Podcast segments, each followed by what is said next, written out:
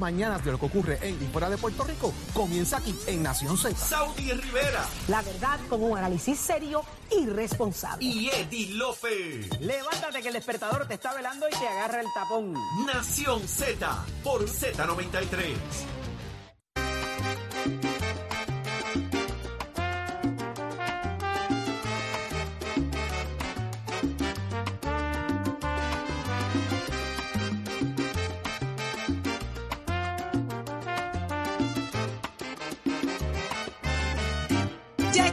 Nosotros el licenciado Leo Aldrich. Muy buenos días, licenciado.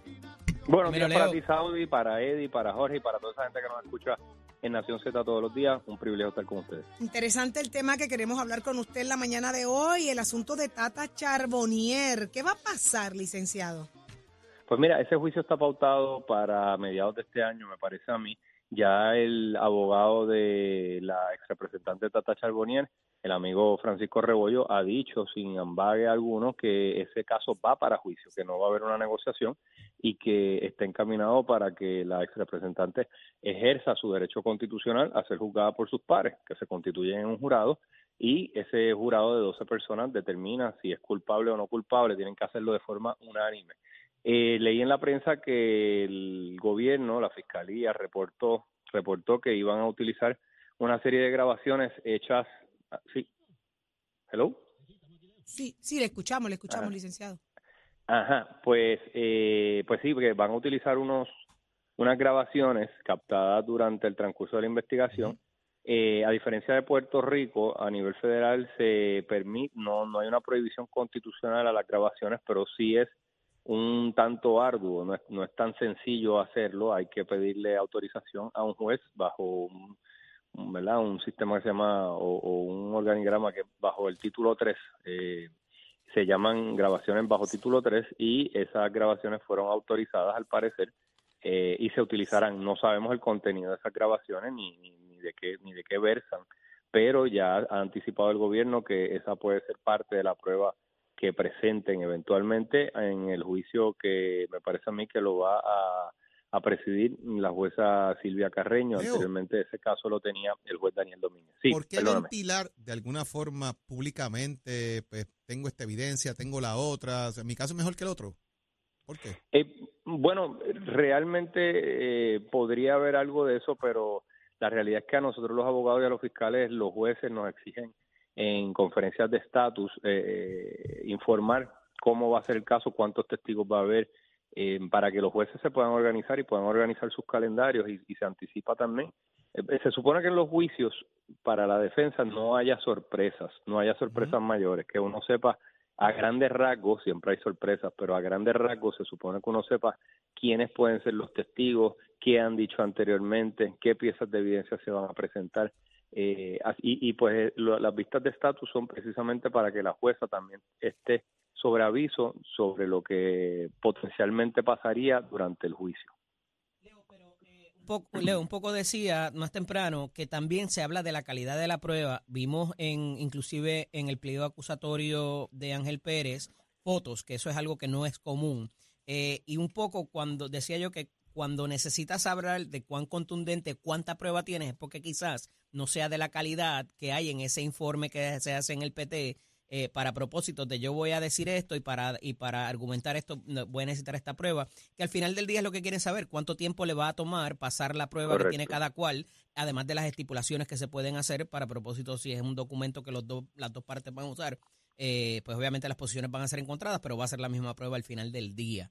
Eh, y esto me parece que es un estilo de la fiscalía eh, de turno, ¿verdad? Ahora mismo en San Juan, eh, para propósitos de hablar sobre su prueba en las conferencias de prensa, en el mismo pliego acusatorio e inclusive hacer público lo que pasa en los PT.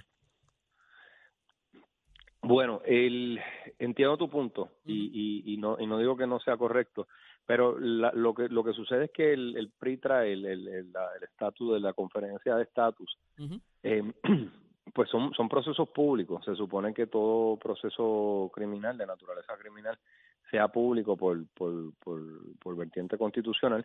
Eh, y, y, y pues creo que por ahí va la cosa, ¿verdad? Que, que la prensa interesada como está en estos procesos se, se conecta, sea físicamente o virtualmente a estas vistas y, y, y recaba la información que, que ventila tanto la defensa como la fiscalía y como el juez. Em, y no, no te puedo decir, ¿verdad? Esa, esa apreciación tuya es muy válida. No, no, no sé si en efecto es algo eh, por diseño que, que quieren adelantar una, una, unas consideraciones básicas de lo que sería el, el juicio.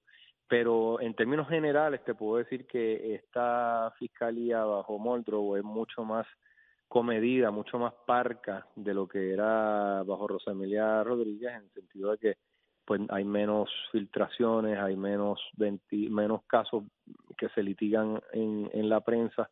Eh, por lo menos esa es mi apreciación en términos generales. Sí. Eh, pero, pero, pero, pero por supuesto, no, no, no habría que estudiarlo más a fondo para ver si hay una intención de, de mediante la prensa o mediante la- las vistas de estatus de adelantar algún tipo de, de influencia a lo que pueda hacer eventualmente, porque cada vez que hablamos de esto, cada vez que hablamos de un caso eh, ante el país públicamente, estamos hablándole ante potenciales jurados. Hay tres millones de personas que nos escuchan y 12 de ellas van a ser escogidas como jurados, por eso es que siempre antes de cualquier juicio se le pregunta qué tan informado usted está, qué tantas noticias usted ve, qué tanto usted sabe de este caso, para ver si es una persona pues que ha leído todo y está muy al tanto de un caso en particular, pues que tenga un interés muy profundo, pues quizás esa persona se, se saca pues para que no esté contaminada con cosas que haya visto o, o escuchado. Exacto.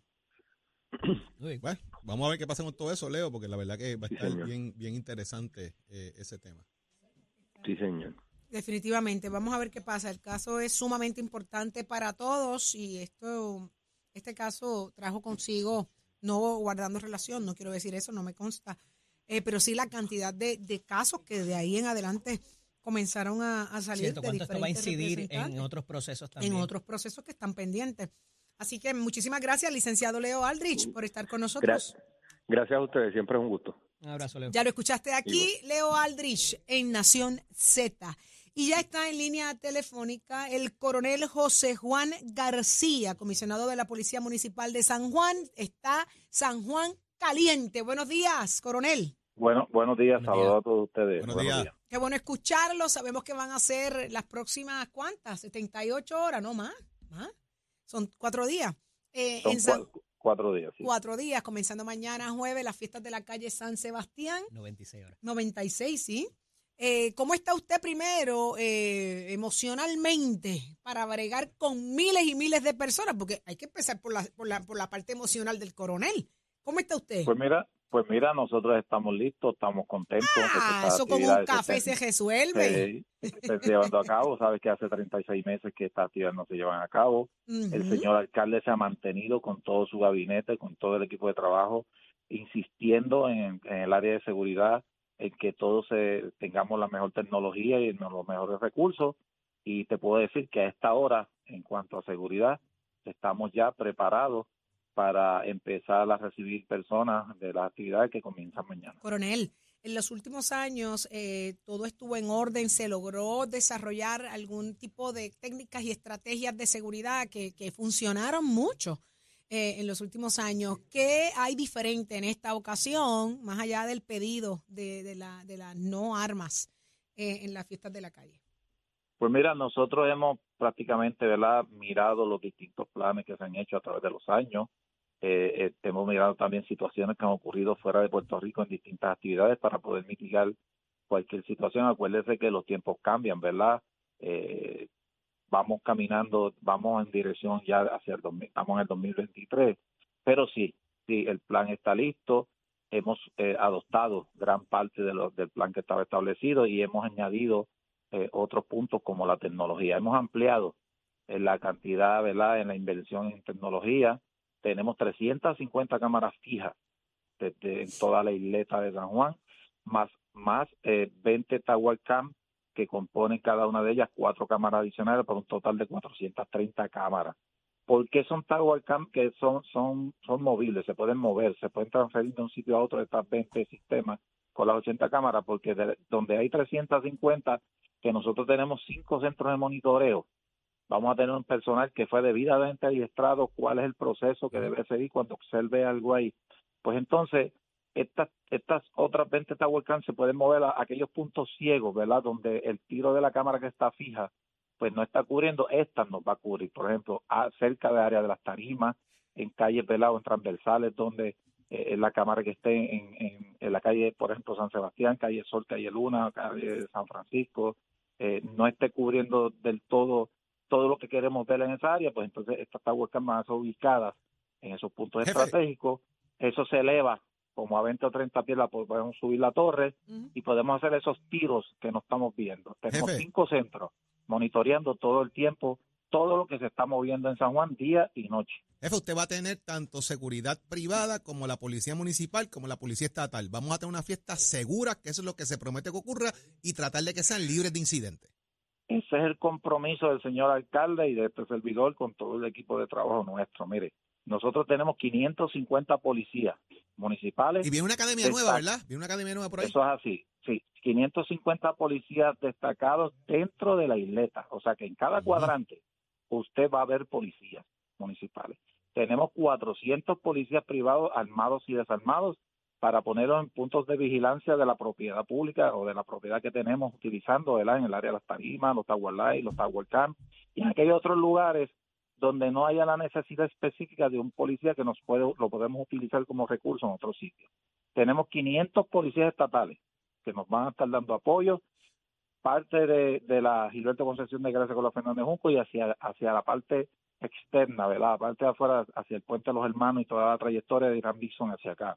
Tenemos los dos centros de transbordo, que es el centro de Irán Dixon y el centro de El Sagrado Corazón, donde hay 120 guaguas del municipio de San Juan disponibles para transportar personas de forma segura y mucho más rápida, que es la exhortación que estamos haciendo. Comisionado. Que utilicen el transbordo colectivo.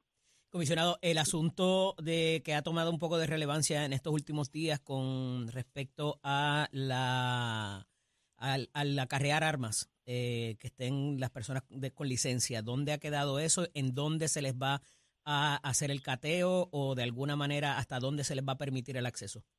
Sí, antes de entrar ahí, un segundito antes, le voy a, eh, a- a mencionar lo que me- alguien me preguntó hace un segundo atrás, eh, ¿verdad? Eh, sobre la cantidad de los policías, son 1.500 1.450 policías y, y 305 centros de monitoreo. Nosotros vamos a tener el proceso de- en cuanto a las armas. Mira, es que la realidad es que este servidor nunca ha mencionado más allá de lo que estamos eh, diciendo desde un principio.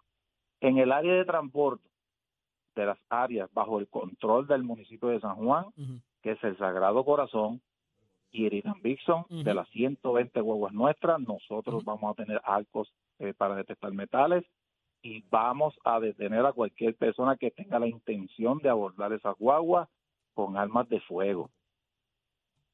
La pregunta es, ¿usted tiene una licencia? ¿Eso es un sitio público? Sí, bien. Tenemos el- el- la situación con T-Mobile. Usted no puede ir allí con armas de fuego.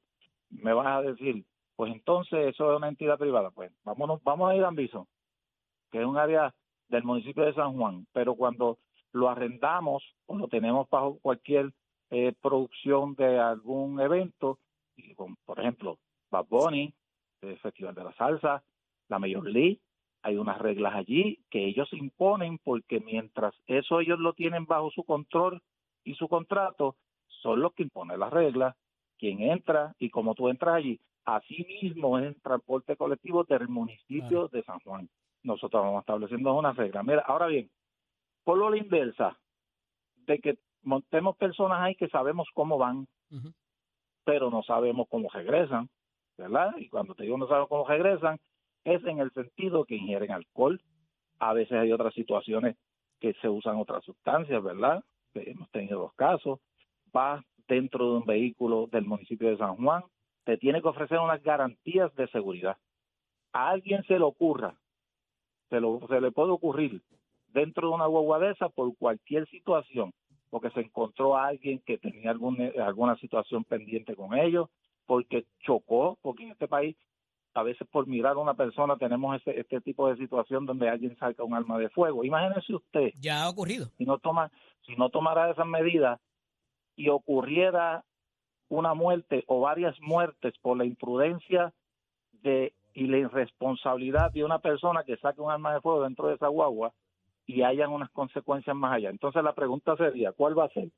¿Qué hizo el municipio para evitar eso? Eso es verdad. ¿Verdad? Después ¿Me vienen los entiendes? cuestionamientos, los Claro, señalamientos y los claro. ataques Y a la inacción. a la demanda, Pues claro. No, pues, pues, ¿sabe de forma responsable, de forma responsable, el señor alcalde y este servidor, hemos- este servidor ha insistido y vamos a hacerlo de esa manera, evitar a toda costa posible Claro. de que personas con armas de fuego aborden por licencia. Si licencia tiene un problema porque está violando la ley. Sí, No evidentemente. importa si tiene licencia, no pueda. Coronel. Hay muchos medios, hay muchos medios de transportación que tú puedes llegar y Claro. eso de que no puedes llegar a San Juan con un arma de fuego nadie ha dicho. Yo Correcto, menos, queríamos no, clarificar no o sea, si la persona accesa eh, es para la transportación pública, no necesariamente no es- si la es- persona va a pie esa- y tiene su No, no. arma en regla. No, ni transportación pública porque tú puedes llegar ¿verdad? en otro medio de transportación público allí que no sea el del, el del municipio de San Juan Claro. Y si tú tienes bajo los parámetros de la ley 404 que te garantiza la constitución con la segunda enmienda y te Ujú. portas como te debe comportar, Ya está. tú no debes No tener problema, pro- no debes claro. tener ningún Ah, problema. ya Ahora está. bien, si, si tienes un arma de forma ostentosa, aún en las calles de San Juan, vamos a intervenir contigo. La ley dice eso, no es- Estado de Porque la, es el Estado de Derecho. la ley es seguro. clara. Si usted está en estado de embriaguez, Esto se confundió con con aquello del cateo patrio, eh, comandante, eso no y, y el asunto de que la- están poniendo las velas allí frente al Capitolio, que las vi ayer en la tarde, pues quizás se estaba confundiendo que iban a catear la gente No, antes no, de poder no. acceder Yo a le la- a la agradezco, yo le agradezco a la policía ese de Puerto es Rico. punto, Coronel. Qué bueno. Yo le agradezco a la policía de Puerto Rico, yo le agradezco al municipio, al alcalde, a todo aquel que tenga la buena fe de llevar unas fiestas en paz y en seguridad. Señores, hay que agradecerlo. Se supone que salimos allí a disfrutar y a pasarla bien. Y, y la Ok. mentalidad debe ser esa. Y todo aquello que sume seguridad eh, tiene que ser bien recibido. Pasa que aquí Mira, le buscamos las siete patas al gato. Son siete. Mira, quiero decirte que para añadirle a caso deben eso, ser como nueve y una cajita de Ok, chicle. Ok. Claro. Dígame, para coronel. añadirle a eso te- tenemos 100, 149 o 139, perdón, Light, que se van a distribuir, aparte de los Camp, de a distribuir en toda la isleta. Tower Light es para iluminar áreas que todavía Prenda están todo. un poco Déjela ahí permanentemente. o- Prenda todo, Déjenla prenda que hace falta para que la gente no, se caiga en la acera. No sabemos, algún- nos hemos preparado, ¿verdad? El señor alcalde se ha preparado eh, con, con generadores y por cualquier situación, pero va una falla de luz. Vamos a iluminar todas esas calles con este sistema. Son 139 Tower Light que cada uno tiene está. cuatro bombillas de, alta, de alto Coronel, ¿verdad? el tiempo nos traiciona, hay mucha expectativa sobre las fiestas de la calle San Sebastián. Agradecemos que nos haya adelantado todo el plan de seguridad y cuente con que están haciendo lo correcto. Todo lo que sea seguridad, súmele, súmele y deje Mira. las luces, esos biombos, esos prendidos No, allí. Así allí. lo vamos a hacer, lo vamos a hacer para garantizar que todos los que vengan a Que todo salga fiesta, bien. Todos todo puedan salga bien. disfrutar con la seguridad que, que así se merecen. Ahí Quiero está. tocar algo antes de irme rapidito. Dígame. Me preguntaron por las academias. Sí, tenemos academias. hay Ah, Policía Municipal. Por. El señor, el señor alcalde ha graduado dos academias ya y Mm. juramentamos la tercera, la academia número 45, que ya comenzó, se juramentó desde este lunes pasado. Tenemos una conversación pendiente, después le llamo, coronel, con un asunto de la Policía. Municipal, ¿ok? Eh, Claro, gracias por su gracias por sus respuestas acá y su participación con nosotros en Nación Z. Lo escuchaste Gracias, aquí, siempre. lo escuchaste aquí, full seguridad para las fiestas de la calle San Sebastián. Adelante, Jorge. Muchas gracias, Saudi. Llegó el momento de hablar de temas hipotecarios. Óigame que ya está con nosotros en nuestro estudio aquí Ismael Rivera, Dalma Acevedo de RF Mortgage. Dalma, buenos días. Buenos días, buenos días a todo el equipo de Nación Z, como todos los miércoles. Dalma, qué bueno tenerte con nosotros, fíjate, porque eh, en este tema de los cambios, intereses y lo que está pasando, pues hay que renovar documentación, tener los papelitos al día. ¿Y qué, qué es necesario actualizar cuando estamos en todo este proceso en cuanto a documentación y otros aspectos? Pues vamos a comenzar en ese proceso de precualificación. ¿Por qué nosotros le tenemos que pedir a un cliente sus talonarios? ¿Por qué le tenemos que pedir sus W2? ¿Por qué le tenemos que pedir sus planillas? Es sumamente importante en ese proceso inicial establecer el ingreso que tiene ese cliente más allá del